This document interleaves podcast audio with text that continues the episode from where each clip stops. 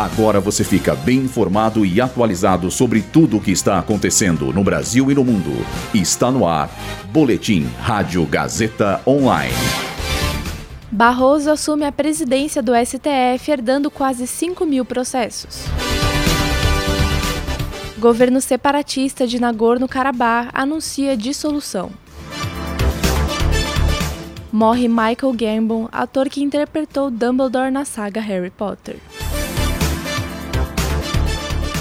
Eu sou Julia Lozano e essa é a primeira edição do Boletim Rádio Gazeta Online. O ministro Luiz Roberto Barroso assume hoje a presidência do STF no lugar de Rosa Weber para um mandato de dois anos. Junto com ele, o ministro Edson Fachin ocupa o cargo de vice-presidente da Corte. Com 10 anos de atuação no Supremo, Barroso chega na presidência herdando um acervo de quase 5 mil processos porém a maioria deles já tem uma decisão e apenas aguardam um eventual recurso. Além disso, o gabinete do ministro já conta com outros 910 processos. Pelas normas internas do tribunal, eles seguem para Rosa Weber, que se aposenta em alguns dias. Nesse caso, os processos devem seguir para o sucessor dela no Supremo, que ainda deverá ser indicado pelo presidente Lula. Nesta manhã, o presidente da autoproclamada República Armênia de Nagorno-Karabakh anunciou que o governo autônomo será dissolvido a partir do dia 1 de janeiro do ano que vem.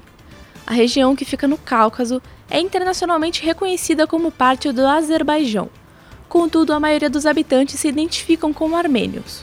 O governo separatista foi instituído nos anos 90 e contou com o apoio da Armênia.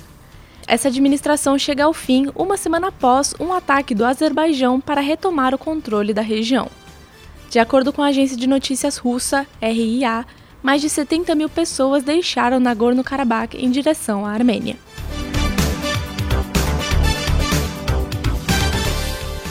Faleceu hoje, aos 82 anos, o ator Michael Gambon. A morte foi confirmada pela família do ator por meio de uma declaração emitida por uma agente. Segundo a agência de notícias britânica PA Media, o artista faleceu por complicações de uma pneumonia. Atuando desde a década de 60, Michael Gambon começou nos palcos antes de conquistar a TV e o cinema. Passando por filmes como Assassinato em Gosford Park e O Discurso do Rei, ele foi o segundo ator a interpretar Dumbledore na versão cinematográfica de Harry Potter em 2004, após a morte do ator Richard Harris. Esse boletim contou com roteiro de Júlia Lozano e Heloísa Rocha, suporte técnico de Agnoel Santiago, supervisão técnica de Roberto Vilela, supervisão pedagógica de Rogério Furlan, direção da Faculdade Casper Libero, Marco Vale. Boletim Rádio Gazeta Online.